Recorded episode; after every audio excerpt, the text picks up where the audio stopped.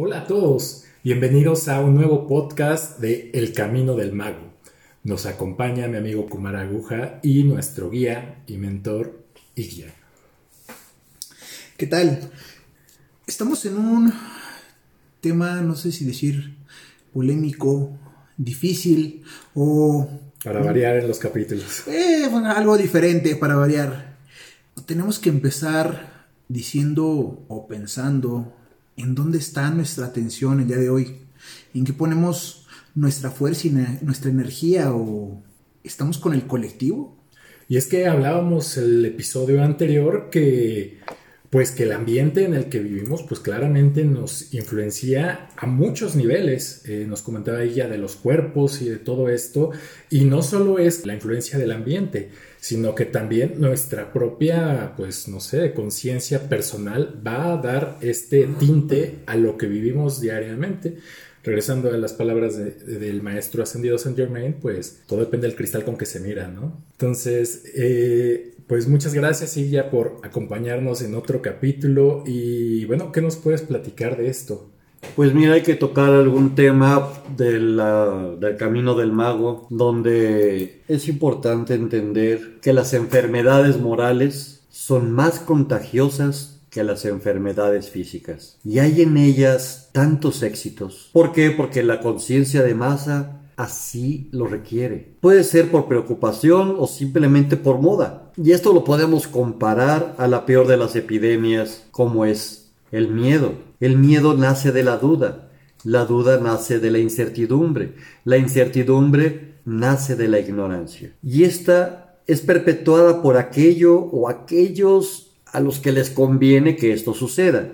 Y tratan de buscar un resultado claramente una ganancia. Les puedo decir que se muere de un mal conocimiento mucho más fácil que de un contagio. Y la horrible enfermedad que castiga a esta profanación es la profanación de los misterios del amor y de la vida misma. Es una contradicción de las leyes analógicas de la naturaleza, que como resultado solo nos presenta una imagen de las corrupciones morales de la sociedad, que resultan invariablemente de una simpatía equivocada, manipulada y coartante. Se habla de un hombre celoso y cobarde que para vengarse de su rival, primero tuvo que infectarse a sí mismo en forma voluntaria de algo que es incurable para luego contagiar a aquel que le desea el mal. Esta es la historia de aquel mago que se convirtió en brujo o en hechicero, en verdadero promotor de la oscuridad, promotor del mal,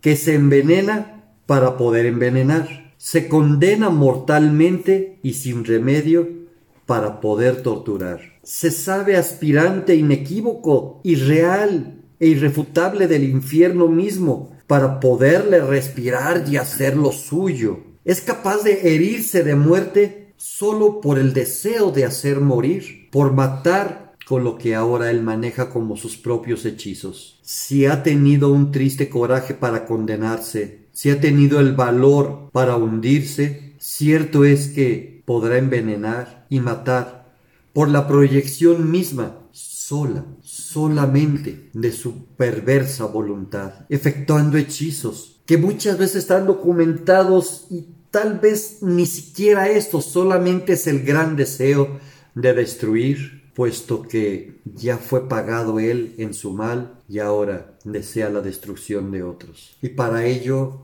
hay muchos males.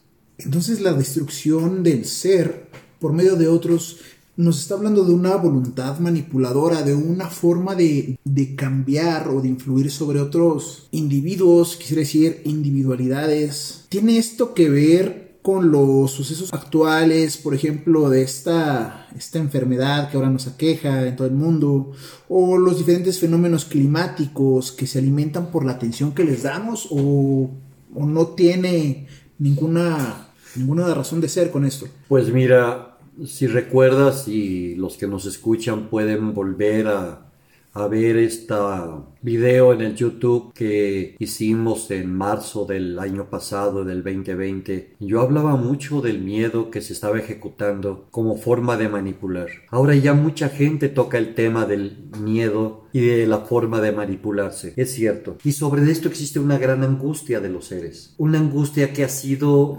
maltratada y manipulada más por una necesidad, más por una salvaguarda y me refiero a las cadenas de oraciones. Las cadenas de oraciones por lo regular trabajan en razón de la conversión que puede existir de un hombre que lo lleva a la desgracia, ya sea para sí mismo o para un familiar o alguien cercano. Trata de reunir a un grupo para fomentar lo que le llaman una cadena de oración, de petición al Creador y salvar o resguardar tal o cual situación. Muchas veces llega a funcionar, muchas veces no. Eh, las miles de cadenas de oración para tal o cual fin y en ello el éxito sí se logra es porque simplemente así debería de ser. Si alguien lo rescatan de un secuestro o se cura de una enfermedad, es porque debería de ser así. Vamos a aclarar algo. A nivel de medicina se dice que toda enfermedad es autolimitante en un tiempo. Si no lo fuera así,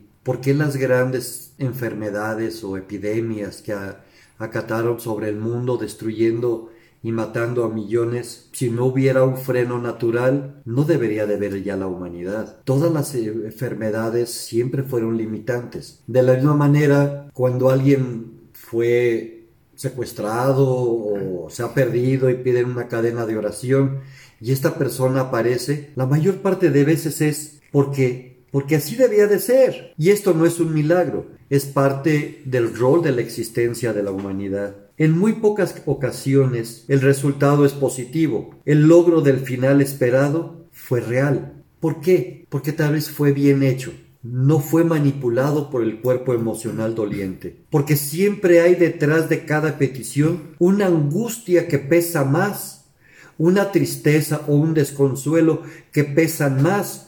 Y quien dirige la cadena de oración no es la mente de las personas que la hacen, sino claramente. Es esta angustia, esta tristeza que desean salvar. Por lo tanto, quien tiene más valor es la angustia o lo que se ve. Tiene en el interior, en el cuadro emocional. Por eso, muchas veces no resultan esas peticiones a Dios. Hay que desconectarse para poder ser. Como algún día una de las primeras enseñanzas. Es necesario luchar sin luchar pelear sin pelear. Es dejar de ver la mano continuamente, simplemente hay que ver lo que hay detrás de la mano para lograr el mejor fin. Hay fatiga y peligro en luchar contra las corrientes que fluyen excitadas por las cadenas de voluntades unidas. O sea, una cadena puede potencializar una desgracia y no lo que busca en realidad. Y luego termina ocasionando un problema, como en el caso de una epidemia. Es tanta la angustia de la muerte y la desesperación por el miedo infundido que las cadenas de oraciones, los decretos que se hacen, por ejemplo, de llama violeta, ¿Por qué aceleran el problema? Porque están potencializadas claramente por una carga que hay detrás de la petición. Y la carga detrás de la petición es el cuerpo emocional. Realmente, están trabajando un hechizo, más no una magia. Una cadena de oración es o puede ser de alguna manera una cadena mágica y así más o menos es como trabajan los hechizos. Entonces, en esta cadena de oración que mencionas que estamos metiendo angustia, miedo, porque digo, eh, estamos acostumbrados a pedir o a orar o hacer este tipo de cadenas o peticiones por una persona que esté enferma, por alguien que se encuentre en riesgo, incluso peligro de muerte, porque no solemos hacerlo cuando estamos bien, ¿verdad? Pero volviendo un poco al tema anterior, del capítulo anterior, que hablábamos un poco de a qué sabe la energía que, de la que se alimentan estos espíritus del error, pues estamos generando un festín, de cierta forma, para cuando estamos haciendo este tipo de invocaciones llenos de miedo, de angustia, de zozobra. Estamos dándoles, pero a manos llenas de esta energía y se está yendo hacia allá en vez de los fines que estamos buscando. Definitivamente, al crear más angustia y más desesperación en un grupo de personas que quieren salvar algo, los espíritus del error están ávidos y cercanos para perpetuar esta situación. Porque eso es de lo que comen. De esa energía, les decía en el capítulo anterior, entintada, con un sabor especial de miedo, angustia, desesperación, terror.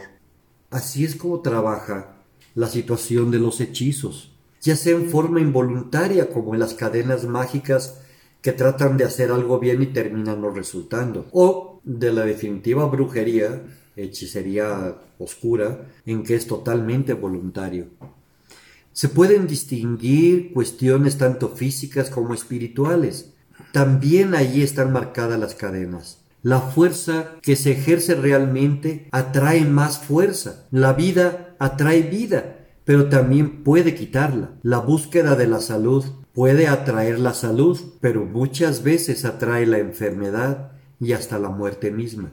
Esto se contempla dentro de las leyes universales transcritas hacia las leyes de la naturaleza. El fuerte absorberá al débil, según las reglas y las leyes del yin y el yang, y definitivamente el débil es quien va a perecer. El poder absoluto de la voluntad humana sobre las determinaciones de sus actos y la influencia que se ejerza en toda demostración en el exterior de esta voluntad sobre las cosas deberá actuar, no ejercida por el pensamiento, sino con la intención empapada emocionalmente que se ejerza, que es el verdadero vehículo de la salvación, de la realización o del hechizo mismo. Así es como funciona una cadena, de la misma manera en que funciona un hechizo. Los hechizos voluntarios son regularmente frecuentes porque las fuerzas naturales entre personas ignorantes y solitarias puede declinar en brujería. Esto actúa y sin ser deliberadas por ninguna otra causa. Un odio franco, absoluto y atestado de pasión negativa es un decreto de muerte para aquel que es el objeto. Pero es aún mayor si hubiere con una mezcla de pasión amorosa, porque un deseo, siendo una pasión, contrabalancea y acelera o anula el poder de dicha proyección. Por eso decimos que hechizo es un término muy francés, envolvement, es una acción para envolver a alguien en un voto, es una voluntad formulada. Por lo ven, es una cadena mágica. También es una cadena de oración. Sirve para fijar y confirmar su voluntad, formulándola con perseverancia y mucho esfuerzo, aunque puede llegar a ser buscando otra situación. Quien manda es tu yo interior, no tu yo exterior. Cuanto más difícil y horrible es la operación, más eficaz resulta. ¿Por qué? Porque actúa con mayor fuerza sobre la imaginación y confirma el esfuerzo mismo en razón directa de la resistencia. Lo oscuro y declinante es más fuerte que el pensamiento positivo. Una vez el maestro aclara la situación, es tan difícil escalar la montaña y es tan fácil resbalarse. Es más fácil que alguien se apodere de tu vida, de tus emociones y de tu campo hacia abajo, hacia la pérdida, hacia la declinación, que el esfuerzo que puedas hacer para llegar al punto superior. Entonces aquí estamos escuchando que no importa qué tan buen deseo puedas tener para alguien, para su bienestar o para el bienestar que tú consideras que le conviene, pues este tipo de cadenas de oración o proyección de intencionalidad, pues lo único que te va a mandar pues es lo que la persona tenga dentro, ¿no? Nadie te va a dar lo que no tiene primero. Si a estas cadenas de oración no las guían directamente el pensamiento, sino una emoción como hemos venido viendo hasta ahora, ¿Dónde queda la atención? El grave problema es la conciencia de masa manipuladora que se ejerce por los seres del error, por los personajes oscuros que viven de esto, vuelvo a repetir. La conciencia de masa convierte a los hombres en animales, en seres mecanizados, en seres sintéticos, que solo buscan como dijeran ustedes en la Matrix, vivir dentro de ella para estar bien. No quieren salir de ella. Así es como viven. La gente está enojada consigo mismo y a su vez está enojada con todos. Esto es una base primordial del por qué la brujería tiene tanto éxito.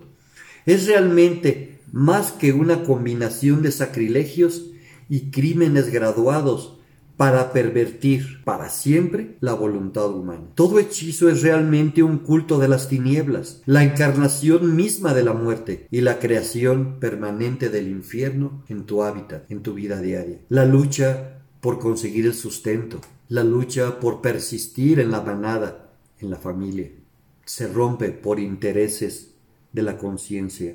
Un espíritu débil, un espíritu supersticioso, ha de temblar en ahora pensar en los peligros a los cuales se expondría él y sus cercanos si no hacen las cosas como debe de ser. No son únicamente los malvados los que atormentan a los buenos. Por desgracia la mayoría son aquellos buenos o que se saben buenos los que atormentan a los malvados. El odio al bien entre el mal, entre los que predican el mal, procede del mismo instinto de la conservación. No quieren aceptar que lo que los atormenta es el mismo mal que ellos vienen cargando, y se esfuerzan por mostrarse tranquilos, desafiantes, y justificando sus actitudes, su mal, en eso que basan el principio, en lo que ellos reclutan como el principio primordial de su poder. Voy a tomar estas palabras de nuevo de la cadena de oración y con lo que nos ha mencionado. Quiero preguntar,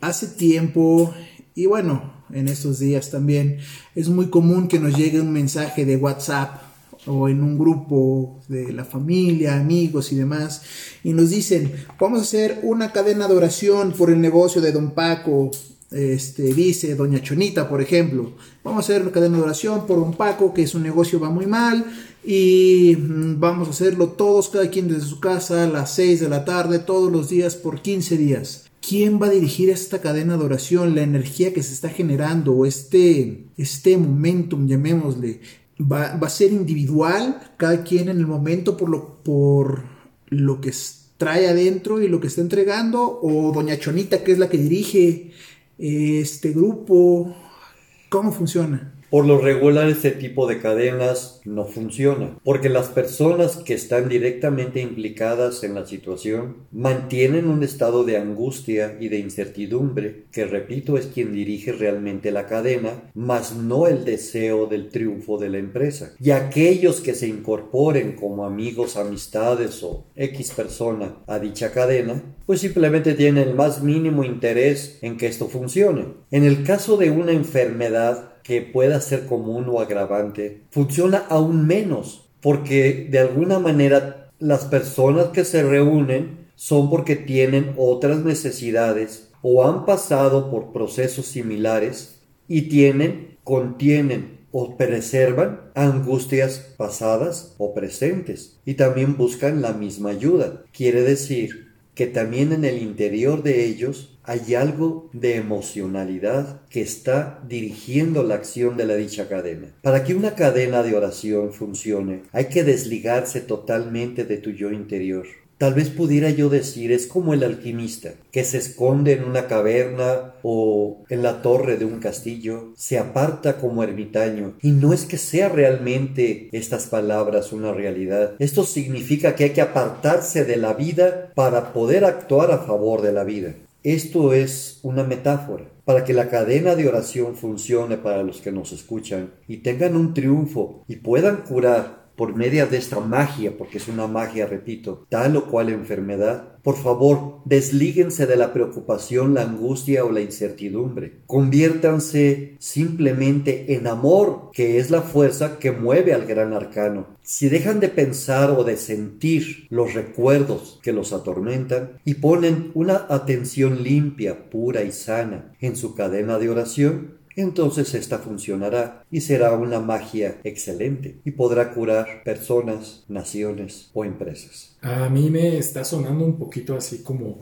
como lo explica ya que pues estas cadenas de oración en realidad pues no es que no se genere energía o no se genere alguna intención, sino que se genera una mezcla de estas, ¿no? Cada persona que esté involucrada, como dices, o puede tener no interés, simplemente lo hace de buena fe, por decirlo algo, pero tal vez no le interesa tanto, o tal vez si es para el negocio de, pues el negocio que, que mencionaba Kumar Aguja, y tal vez mi idea de éxito es una que no es la misma que la de los demás, o una idea de salud no es la misma que lo de, los demás, y pues eso es lo que mando, ¿no? Y eso multiplícalo por 20 personas y pues es una mezcla de algo que no está dirigido pues en particular a nada. Uno de los principios que hay que curar en la humanidad son las estimulaciones positivas o las negativas para una amistad, un familiar, un hijo. Hagan estimulaciones positivas y vayan a crear primero líneas de abundancia, líneas de plenitud y de confianza hacia la persona.